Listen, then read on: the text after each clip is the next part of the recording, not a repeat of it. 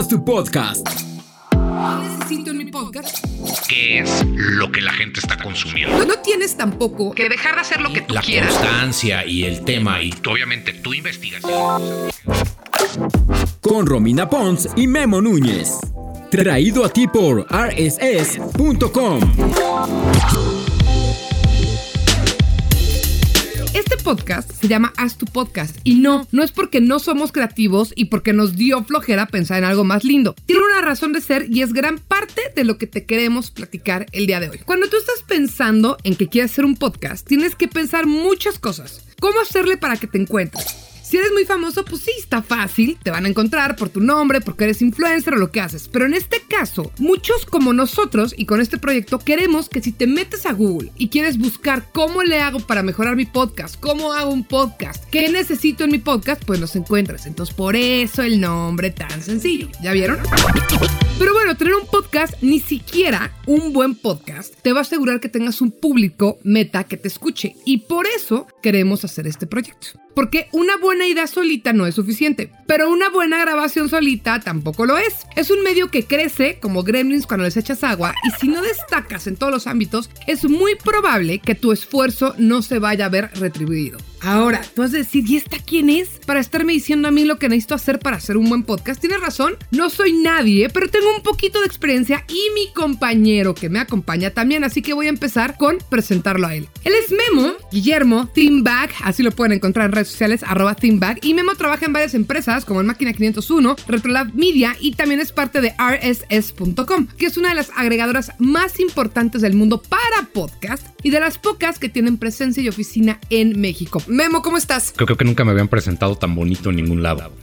La, la verdad sí tienes muchísima experiencia en esto porque hay mucha gente que sabe quién es Romina Pons. Romina lleva por lo menos 15 años haciendo radio y fundó una de las estaciones de su universidad, bueno, la estación de su universidad que al día de hoy sigue al aire. Y también dirigió Reactor 105, pues es una estación que la gran mayoría de nosotros, si no es que la escuchamos constantemente, la hemos oído durante toda nuestra vida. Y no es porque esté ventaneando nuestra edad.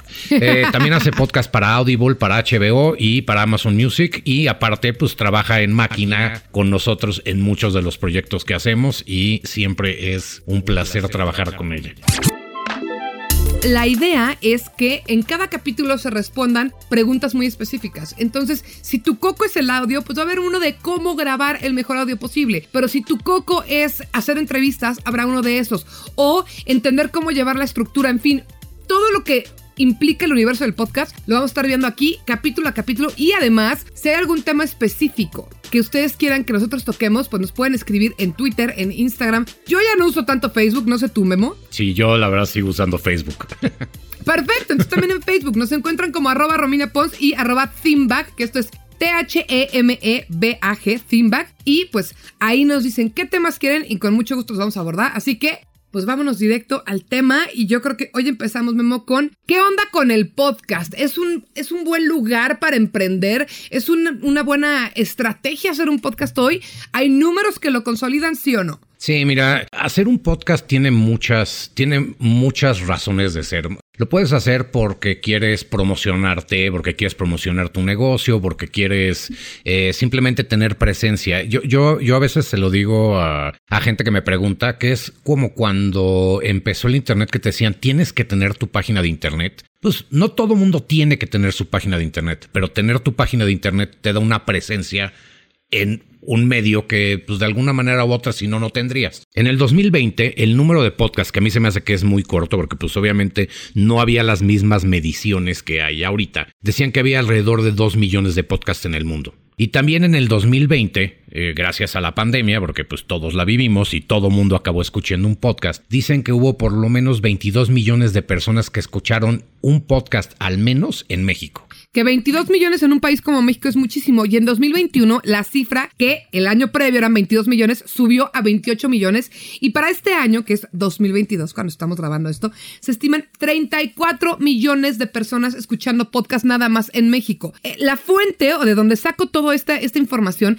es de un estudio que hizo Price Waterhouse que se llama Global Entertainment and Media Outlook para 2021-2025. Ahora, de nuevo, como decíamos hace rato, ¿quiénes son estos dos para hablar de podcast? Bueno, ¿quién es Price Waterhouse? Es una consultora que Memo nos va a explicar un poquito por qué tiene peso. PricewaterhouseCoopers es una consultora enorme que está en todo el mundo. Hay, ah, debe de haber por lo menos cuatro más o menos del mismo tamaño. Un, otro ejemplo sería Deloitte. Pero PricewaterhouseCoopers es una compañía que se dedican a medir todo. Te miden cuánta gente come arroz, te miden eh, problemas ambientales y te miden lo que la gente consume en medios. Es como cuando en la de chiquito oías que te ponían una cajita en la tele que te decía, ay, es que esa, esa cajita te dice cuáles son los programas que está viendo la gente, a qué hora se conecta, hagan de cuenta eso, pero de una manera global y gigante. Y tienen datos muy importantes, les vamos a poner nosotros en la descripción esto, ligas donde pueden ustedes ver ese tipo de información que muchas veces, si no de una manera absoluta, si te dice, oye, ¿sabes qué? Este tema que a mí me interesa puede ser que tenga que tenga futuro en un podcast o en cualquier otro medio. Ellos se dedican a darte información concisa de qué es lo que la gente está consumiendo. Exactamente, y en ese mismo estudio lo que proyectan es 40 millones, 40 millones de escuchas al mes en 2025, que eso equivale a que una de cada tres personas de México va a estar escuchando podcast. Ahora, aguas, no soy anti-YouTube y acá Memo es como muy youtuber, está muy metido en ese mundo, pero una de las ventajas del podcast es que es mucho más fácil hacer audio que hacer audio con video. Con video necesitas las cámaras, gente que te maneje las cámaras, un espacio bonito y cuando haces podcast, si, si no tienes tanta infraestructura, con tener una buena idea y que tenga la idea una buena estructura, pues puede llegar a ser suficiente, ¿no? Entonces, ese es uno de los puntos por los cuales es interesante o, importante y vale la pena hacer podcast. Otra cosa, no importa de qué haces tu podcast, si, si va enfocado a tu empresa, se vale. Pero hablábamos hace poco, eh, Memo y yo, con, con Toño Sempere, que tiene una productora y que se llama Finísimos Podcasts y que hace podcast en México desde que empezaron los podcasts. Y por ejemplo, él tiene un podcast de relojes. Pero el tema con su podcast de relojes es que el nicho está como muy bien entendido. Él sabe perfecto lo que está haciendo. Y entonces a la gente que le gustan los relojes, todas están ahí. Entonces, luego con podcast no nos podemos ir nada más a pensar en lo macro y, y querer estar en el top 10 de pues los streamings que hay en Apple Music, en Spotify, en Amazon Music. A ver, si lo haces está muy bien. Nadie está diciendo que no esté bien. Pero la belleza del podcast es que también se puede acercar mucho a un nicho. Y si tú tienes un interés y sobre todo un conocimiento espectacular sobre algún tema, con una buena estructura puedes llegarle a tu comunidad hablándoles de los temas que a ustedes les gustan. Fíjate, en América Latina se dice, igual por otro estudio, que más o menos el 53% de los hombres y el 43% de las mujeres en Latinoamérica tienen entre 25 y 44 años. Yo me pongo a pensar y dices, ok, ¿cuántos necesitas tú para que tu podcast sea bueno? o para que sea exitoso, para que la gente esté interesada. O sea, si tú quieres hacer un podcast un día, como pero hacerlo de relojes, es bueno. Igual y tengo 400 personas que me escuchan, pero son 400 personas que les interesa interesa el tema. Y la constancia y el tema y obviamente tu investigación, pues es lo que hace que la gente se interese y que vaya creciendo. Entonces, no hay tema malo, Exacto, no hay tema malo. Y de lo que decía Memo de los escuchas en América Latina, si estamos hablando de que el 43 es mujeres y el 53 es hombres, casi casi se va al 50%, ¿no? Entonces, si tu enfoque es de pura mujer, está chido, hay un gran tema, o sea, hay un gran mercado. Si tu tema es puro hombre, también hay un gran mercado. Y si tomas los dos, pues perfecto, porque así va sumando, ¿no? También entender que es de gente de entre 25 y 44 años de edad. Eso no quiere decir que solamente la gente de esa edad te va a escuchar tus podcasts. Por ejemplo, hay un gran nicho para niños, ¿no? Y obviamente cuando miden, pues no miden la edad del niño, miden la edad del papá. Pero si es bueno que si estás pensando en hacer un podcast, pienses, uy, pues sí, creo que va para gente de 30 años, perfecto, estás en el espacio en el que más gente está escuchando podcast ahorita en América Latina. Y esta misma entrevista, que es de Pod 2021, dice que casi la mitad de los escuchas tiene estudios universitarios y casi la mitad también, casi el 50%, es empleado de tiempo completo. No tienes tampoco que dejar de hacer lo que tú quieras por encajar en un mercado. Pero está interesante entender que lo que nos dicen los números es, es gente que estudia y que trabaja. Y es gente que si tiene horario de tiempo completo, es gente que está posiblemente en oficinas o en trayectos de oficinas. Y ese también es un buen número o un buen insight para que tú le vayas calculando más o menos a la cantidad de tiempo o de contenido que le quieres meter a cada podcast. No, Memo, porque lo que hemos platicado tú y yo en, en, charlas previas, yo antes pensaba que un podcast de dos horas, o sea, en mi experiencia de radio, que es como mucho más marcado y más cerrada la forma de ver las cosas, yo decía, ¿cómo va a jalar un podcast de dos horas. Y ahorita, Leyendas Legendarias, que es uno de los podcasts más escuchados de este país, pues a veces duran hora y media, ¿no? Entonces, no hay nada escrito sobre piedra. Pero sí estos datos nos pueden ir ayudando más o menos a que amoldes tu proyecto para que encaje con la gente que está allá afuera para escuchar. Sí, los, eh, el tema del tiempo es bien chistoso porque hay gente que, por ejemplo, yo, yo te voy yo hay podcasts que escucho, yo escucho podcasts como locos, o sea, oigo por lo menos entre 9 y 10 diarios. Y hay podcasts que si son muy cortos y tengo poco tiempo, los oigo al doble de velocidad. Porque eh, es, es una función que te dan muchas de las plataformas. Entonces, si es de información que tienes que consumir rápido, te desaventaja. Y hay otros podcasts, como dice Romina, Leyendas Legendarias, que igual y no necesariamente me puedo sentar tres horas a oírlo, pero lo que hago es lo oigo en cachos. Claro. O sea, de camino al estudio, grabo, oigo 40 minutos. De regreso, oigo los otros 40 minutos y si me picó el tema, pues me echo el final o lo oigo después o lo voy mezclando con otros. Entonces, esa es una de las cosas que es bien padre de los podcasts. A diferencia de la radio, no por hablar mal, porque a mí la radio también me gusta, pero te da la oportunidad de consumir lo que quieres en los tiempos que tú puedes. Hay veces que oigo podcast para dormir. Por supuesto. Que es un tiempo que si fuera la tele, pues tendría a mi esposa gritándome que, oye, ¿a qué vas a pagar la tele? Son las 2 de la mañana. Es que es como, pues como, o sea, es que on demand es lo que hay ahora, ¿no? Y por eso la, la, evolución de la radio es el podcast, de la misma manera que cuando nosotros éramos niños, y sí que viejitos escuchas, si tú me estás escuchando, lo siento, pero si yo quería ver tal caricatura o tal programa, mi reina es en tal canal a tal hora. Y si no lo cachabas, te lo perdías, tienes que preguntarle a la siguiente a tus amigos de la escuela que qué había pasado, etcétera. Hoy en día, pues no.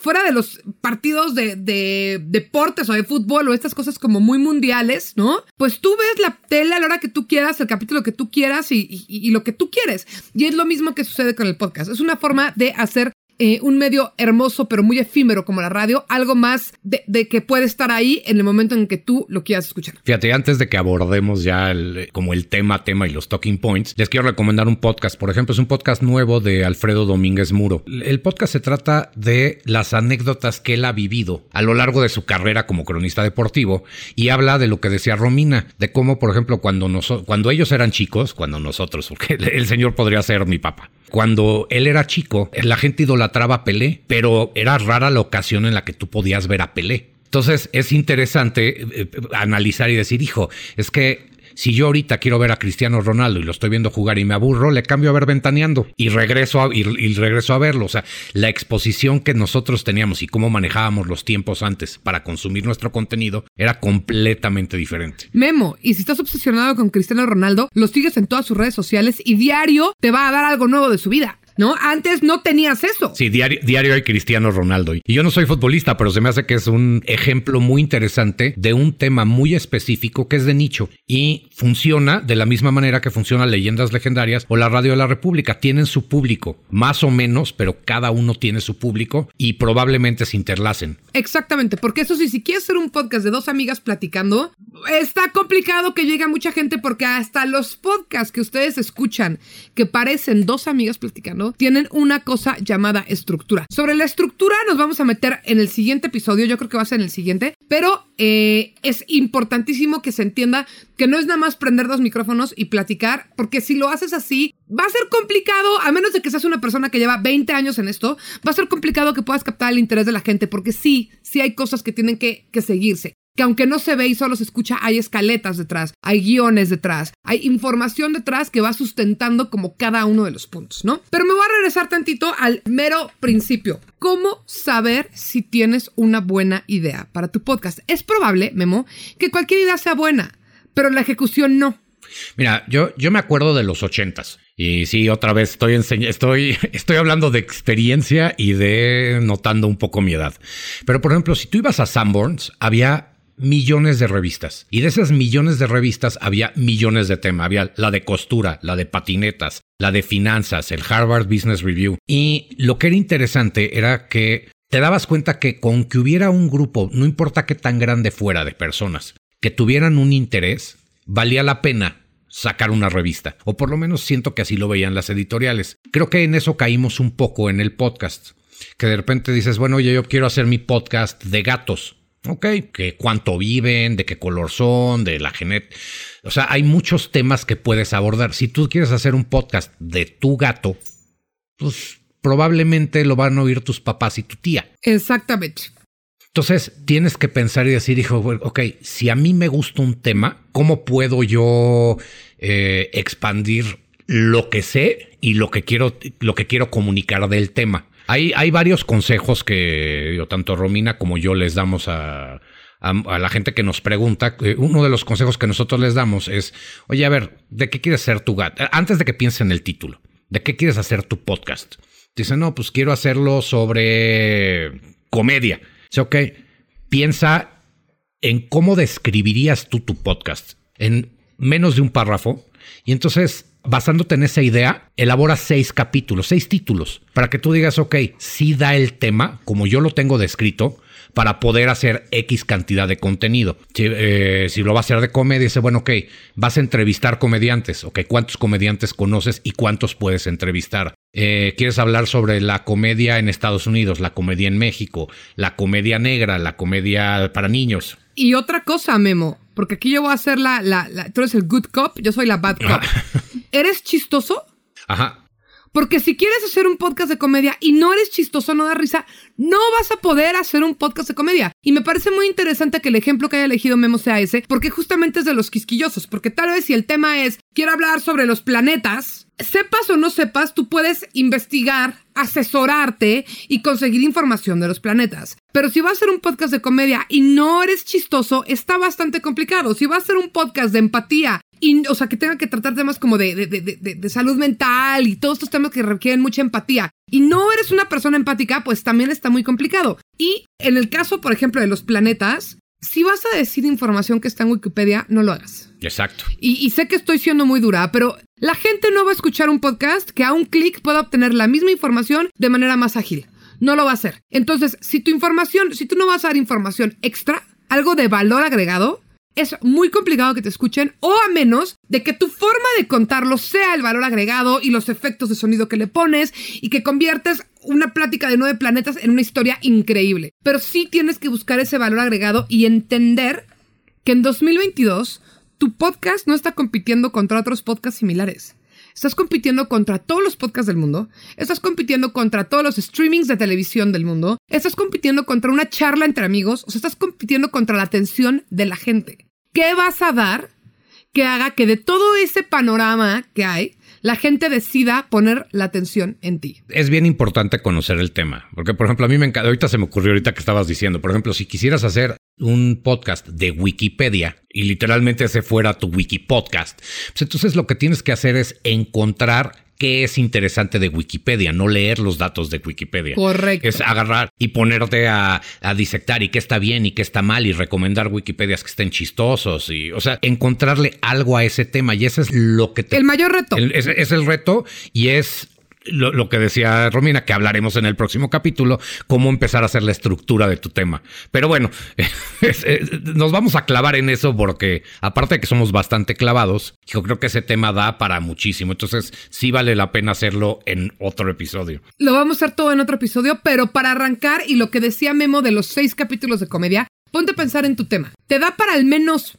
seis, siete, ocho, nueve horas? Y si sí te da, desglósalas de qué se hablaría en cada uno. Y si no te da tu tema, entonces tal vez no tienes un podcast, tienes un capítulo de un podcast. Y eso es muy importante de pensarlo, porque también si haces un podcast de todo y de nada, que hoy vamos a hablar de plantas, pero mañana vamos a hablar de coches y pasado mañana vamos a hablar de libros, va a ser complicado que generes un público, una audiencia que se quiera quedar siempre contigo, porque al que le gustan las plantas tal vez no le gustan los libros y viceversa, ¿no? Entonces es como muy importante ese punto cero y que conozcas bien el tema que vas a tratar. Y si no lo conoces, ¿cómo hacer para conocerlo más? Tal vez antes de empezar tu podcast tienes que leer varios libros y echarte varias series o tal vez antes de empezar tu podcast dices, voy a buscar expertos que hablen sobre este tema para que me enseñen a mí mientras le enseñan a la audiencia. Todo eso antes de que le pongas nombre, antes de que estés pensando en el micrófono que vas a comprar, antes de que ya estés pensando en el loguito que se va a ver bien bonito, no, todo eso lo tienes que pensar antes. Fíjate, ya teniendo todo,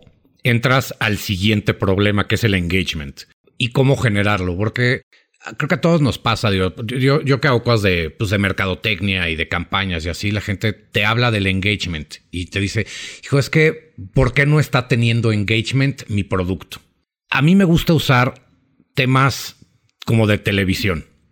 Cuando tú ves, haz de cuenta que sale el nuevo episodio de Game of Thrones, que todo lo vivimos ahora sí, no importa qué edad tengas, la gente está interesada en el tema y la gente se mete, la gente lo consume, la gente lo comenta y la gente lo recomienda. Si a mí me preguntas, eso es lo que es engagement.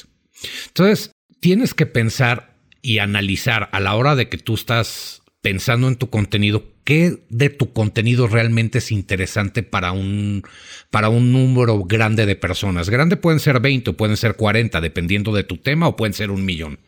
Y creo que ese es un tema bien importante que nadie toca. Cómo generar engagement y qué realmente funciona. Dios, si hubiera una fórmula fácil, pues todo el mundo lo haría. Pero. Pero a ver, dinos algunas de las cosas que te ayudan a generar engagement. Yo creo que de las cosas que te ayudan a generar engagement es entender qué es lo que está pasando al círculo en el, en el círculo en el cual tú quieres llegar. Si tú estás hablando de patinetas, pero tú solo estás hablando. Ahorita acabo de ver la, el documental que si no lo han visto está en HBO, el de Till the Wheels Fall Off de Tony Hawk, y te habla un poco de, de patinetas. Ok. Yo andaba en patineta de chico, entonces a mí me interesa ese tema, pero ese tema solo pues solo te da para tanto, te da para leer tu revista Thrasher y te da para ver dos, tres videos. Y hablan de cómo cambió la industria de las patinetas cuando empezaron a sacar video.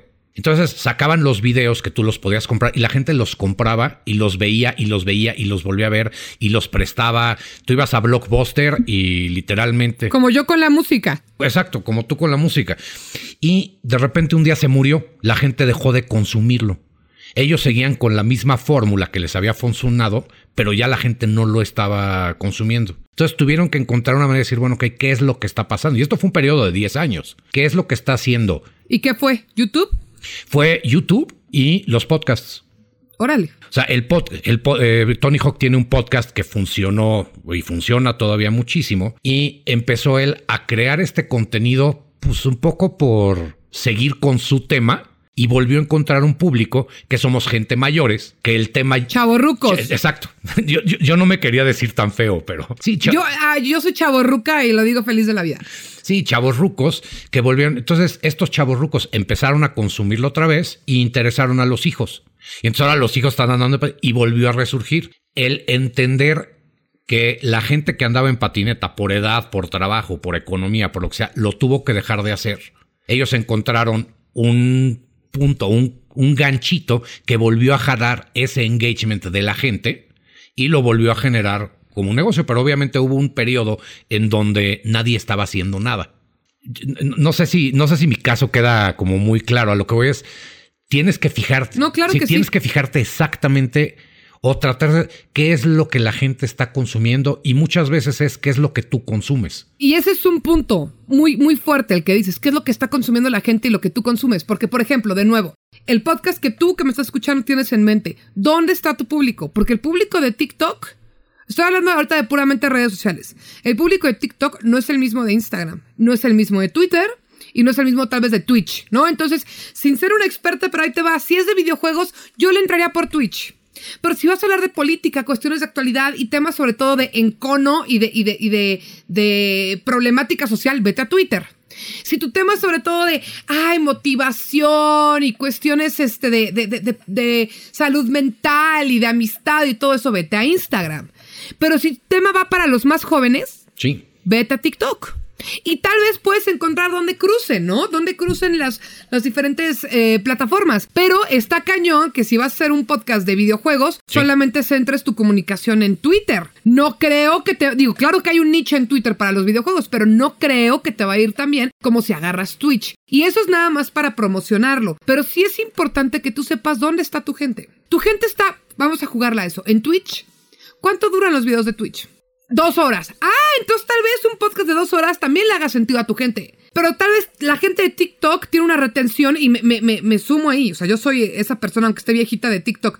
Tienes una retención de poco tiempo, pues tal vez le hacemos algo un poquito más ágil, más cortito, más al grano para que no pierdas su atención. Y también la belleza con el podcast es que si tú lo estás haciendo de manera independiente, que es el enfoque que le estamos dando a, a, esta temporada, pues si tuviste un capítulo que no jaló, no jaló ya, no te van a correr, no vas a... Perdiste un poco de tiempo, tal vez, esfuerzo, sí, a veces dinero de por medio, ¿no? De que las plataformas o lo que sea, pero no es tan grave y vas aprendiendo. Fíjate, a mí se me hace bien curioso y, y como dices, este, este podcast es independiente, entonces podemos hablar, podemos recomendar y podemos criticar. Una de las cosas que a mí se me hace bien chistoso es con la gente nueva con la que estoy empezando a hacer podcast que no tienen experiencia, generalmente lo hacen, lo graban, lo oyen y dicen, hijo, es que no me gustó lo que dije. O, hijo, eh, eh, ya me arrepentí. No te arrepientas. O sea, parte de lo padre de esto es que pues, la censura es mínima. La censura te la pones tú. Y cuando tú dices algo y, eh, y no a todo mundo le gusta, generas controversia, por decirle de alguna manera, y eso genera engagement.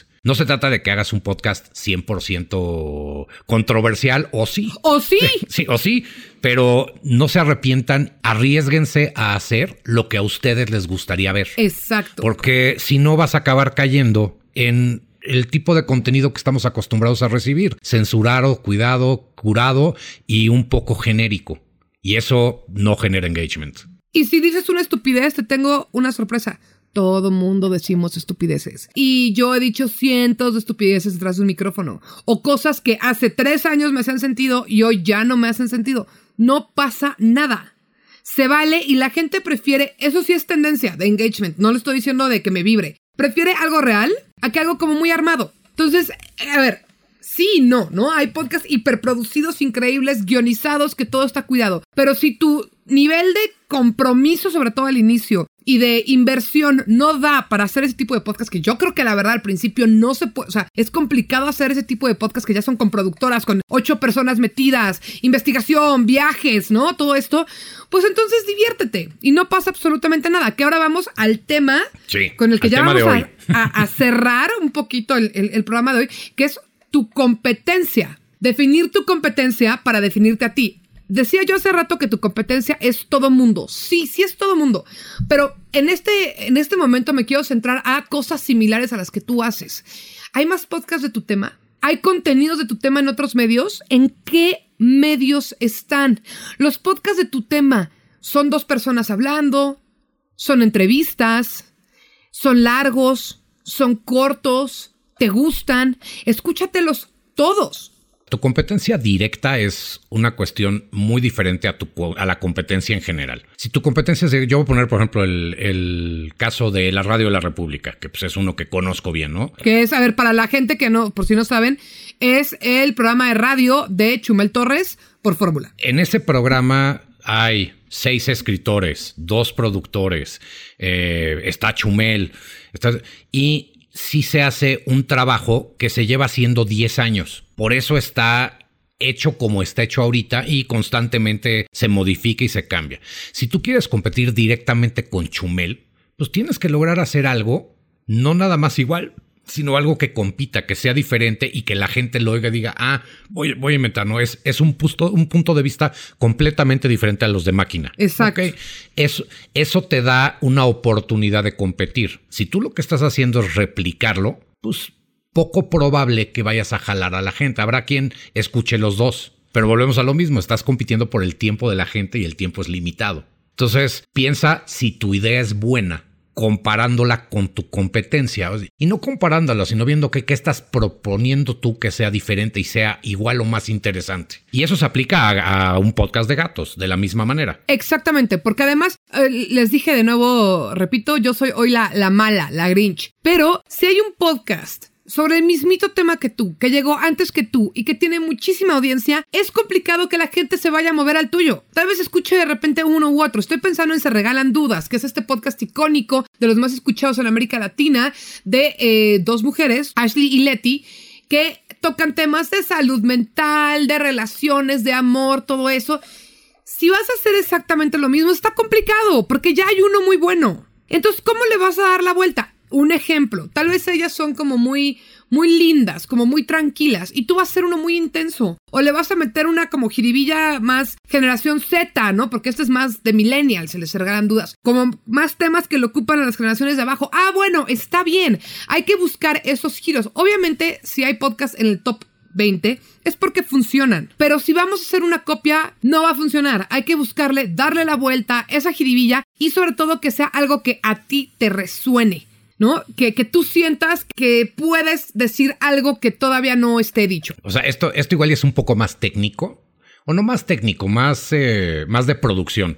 Pero cuando tú haces tu podcast, como, como cualquier cosa en, o cualquier otro contenido en otro medio, tú subes tu podcast y te va a preguntar qué categoría estás, o sea, qué categoría es tu podcast. Eso es muy importante. No, no quiere decir que si tu categoría no existe, como, como, es que digo, ahorita no, se me ocurre una, pero si tu categoría no existe, no quiere decir que tu podcast no pueda funcionar, pero tienes que poder encasillar dentro de las categorías que existen, porque una, eso te va a hacer más fácil que te encuentren y que los mismos algoritmos te recomienden, y dos, pues te va a dar a ti una línea sobre más o menos por dónde. ¿Sí Porque yo, yo siempre pongo el ejemplo de gatos porque yo crecí en la, en la época en donde Internet todo era videos de gatos. Entonces dices, ok, ¿quieres hacer un podcast de gatos? Ok, vamos a ponerlo en pets o en animals y training. Pero si tú quieres hacerlo de, de gatos que solo tienen una pata y que a veces maullan y a veces no, pues sigues estando en la misma categoría de gatos. Entonces, tienes que encontrar dentro de tu párrafo del que hablábamos al principio, agarrar y decir, ok, ¿qué categoría es? Y eso te va a ayudar también, porque en el ranking, si yo oigo noticias, me van a recomendar podcast de noticias. Y eso te ayuda a ampliar tu, o sea, que aventar tu red y tratar de agarrar más público. Exactamente, y no solo eso, puede que lleguen marcas y se acerquen, ¿no? Porque el tema es muy específico. Si es de relojes, van a llegar marcas de relojes. Si es de gatos, tal vez va a ser comida de gatos. Y una cosa que no hemos mencionado y que ahorita con tu ejemplo me, me dejaste pensando, Memo, es, es importante que el podcast sea un nicho, pero tampoco un nicho tan grande, que perdón, tan pequeño. Porque justamente si tu nicho nada más es gatos amarillos que no tienen piernas, híjole, ¿cuántas personas en el mundo tienen gatos amarillos que no tienen piernas? Entonces, gatos es un buen nicho. Gatos amarillos es un, también es un buen nicho, pero ya gatos amarillos sin pierna ya está un poquito más complicado. Entonces, coincido en que siempre va a haber un público para algo, pero ni lo mantengas muy grande tu espectro, ni lo mantengas muy chiquito. Y esa sí es una cosa muy de, de irse fijando y de cosas que te van a servir mucho, tenerlas en mente desde un inicio. Porque si empiezas por un lado y luego te vas por otro, vas a confundir a tu audiencia. Una cosa que también es importante e involucra escuchar muchos podcasts es entender la estructura, lo que decías tú al principio, de cómo parece que la gente nada más está platicando. Vamos, tocaremos eso en la estructura, en escaletas y en el futuro. Pero cuando tú oyes un programa o ves un programa de tele o oyes, vas a una obra de teatro, todo tiene una razón de ser y los tiempos juegan un rol muy importante. Por ejemplo, si tú oyes muchos de los podcasts que probablemente ya oyes, eh, la manera de, generar dinero automático es prendiendo la monetización. Entonces, muchos de los podcasts están pensados en donde saben que al principio va a haber un anuncio, a la mitad va a haber otro y al final va a haber otro. Entonces, cuando tú piensas de inicio tus episodios o tu contenido, sabes que en algún momento tienes que cortar tienes que seccionar la información, una, para hacerla más concisa y más fácil de escuchar, y dos, para poder tener estas eh, oportunidades. Por ejemplo, ventanas como espacios. La, radio de la República, volviendo a ese, pues nosotros hacemos el programa para radio, entonces nosotros sabemos que tenemos un bloque de 12, de 12 minutos, luego tenemos un espacio de 3 Luego tenemos otro bloque de 12 y tenemos el espacio del final que nosotros ya dejamos. Entonces, esa es la estructura básica de cómo grabamos, sabiendo que traduciendo eso directamente al podcast, tenemos esos espacios para nosotros poder comercializar. Exacto. Digo que igual es un tema, eh, es un tema más aburrido o, más. Eh, no, para nada, Memo, porque además una cosa, aunque no monetices, estructurar y seccionar permite que la gente no se canse, porque es lo que les decíamos en un inicio, pero ya estoy cayendo en la regada de reiterar cuando dijimos que no hay que reiterar en podcast, entonces me voy a cuidar, pero es si es una plática nada más que se va a todos lados y que no llega a ningún punto y que, y que no, no aterriza, la gente no lo va a escuchar porque un podcast podcast no es una plática de un café. No es música de fondo. Sí necesita, exactamente, sí necesita un cierto tipo de estructura. Entonces yo les voy a dejar una tarea. La tarea que les voy a dejar es escucha muchos podcasts de todo. Si quieres hacer un podcast, esto es como siempre se ha dicho en literatura, que la mejor manera de escribir un buen libro es leer muchos libros. Escuchen muchos podcasts, pero no lo van a escuchar como, como yo el que me voy a escuchar al rato que es para disfrutar. No, lo van a escuchar con la visión de, estoy escuchando un podcast para ver qué necesita mi podcast y qué no. Entonces van a decir, ay, acá se tardaron mucho en esto. Esto estuvo muy largo, esto estuvo padrísimo. Y vayan escuchando podcasts de todo tipo de géneros, de comedia, de ficción, de no ficción, de mucha producción, de noticias. Y vayan agarrando eso, esas ideas, ese ritmo que están buscando para su espacio. Esa es como la primera tarea. Y la otra cosa que les quiero decir es que si alguna cosa que dijimos hoy, Memo y yo lo partimos desde que todo el mundo ya lo sabe y no es real, por favor escríbanos en arroba Romina Pons, en arroba Thimbag, díganos cuáles son las dudas y con mucho gusto las vamos acotando y diseccionando para que eh, queden las cosas muchísimo más claras. En la descripción también del podcast les vamos a poner pues, algunos que nosotros les recomendamos que oigan tanto de comedia como de política, como de, todo. De todo. Y es interesante porque son ejemplos de cosas que les pueden ayudar. Es, es, es, bien padre oír un podcast de un tema que no te interesa. Por ejemplo, yo hago eso. Ahorita estoy así. Eso ayuda más a la estructura, o sea, a entender estructuras. Ahorita voy a empezar a un podcast de sexualidad sagrada, que es un tema que nada más no conozco y no sé si me interesa. Pero para hacerlo estoy teniendo que escuchar muchos podcasts de cosas holísticas, de que me ha sido interesante ver que se dijo este tema que no me importa, ya llevo seis capítulos y me los eché como research y porque me acabaron entreteniendo. Exactamente. Y, y, vale la pena, vale la pena estar explorando y véanlo como si le estuvieran cambiando a la tele o viendo qué película vas a ver en Netflix. Empiezas a ver una, empiezas a ver otra, hasta que una te va a agarrar. Y la que te agarre, pregúntate por qué. Exactamente. Y ahora sí, ya para ultra cerrar, la pregunta que deja Memo abierta. ¿Para qué quieres hacer tu podcast? No hay bien ni mal. Pero ¿cuál es tu objetivo? ¿Es informar? ¿Es entretener? ¿Es ser compañía? Los podcasts de compañía jalan muchísimo, que tal vez ni, tan, ni entretienen tanto ni informan tanto, pero mientras estás haciendo labores, sientes que estás con alguien. ¿Quieres acompañar? ¿Quieres entretener? ¿Quieres informar? ¿Quieres asustar? ¿Quieres dar risa? ¿Quieres invitar a la reflexión? ¿Quieres relajar a la gente? ¿Quieres alterar a la gente? Piensa en todo eso antes de empezar, porque si lo piensas ya en tu tercer cuarto capítulo, ya vas muy tarde. Exactamente. Oye, Romy, pues la verdad estuvo muy padre. Y bueno, esta es la otra cosa que yo les recomiendo. Diviértanse haciéndolo. O sea, es, es muy divertido y también te da una oportunidad de platicar con alguien que ya conoces y intercambiar ideas. Y eso se me hace padrísimo. Eso es de las mayores riquezas de hacer un podcast. Muchísimas gracias, Memo. Sí, igual, Romina, muchísimas gracias. Y bueno, pues este es nuestro episodio 1, nuestra introducción. Y. Haz tu podcast. Haz tu podcast. Y donde encontraron este podcast, ahí van a encontrar los siguientes episodios. Así que gracias y nos escuchamos a la próxima. Vale, bye. Haz tu podcast. Patrocinado por rss.com.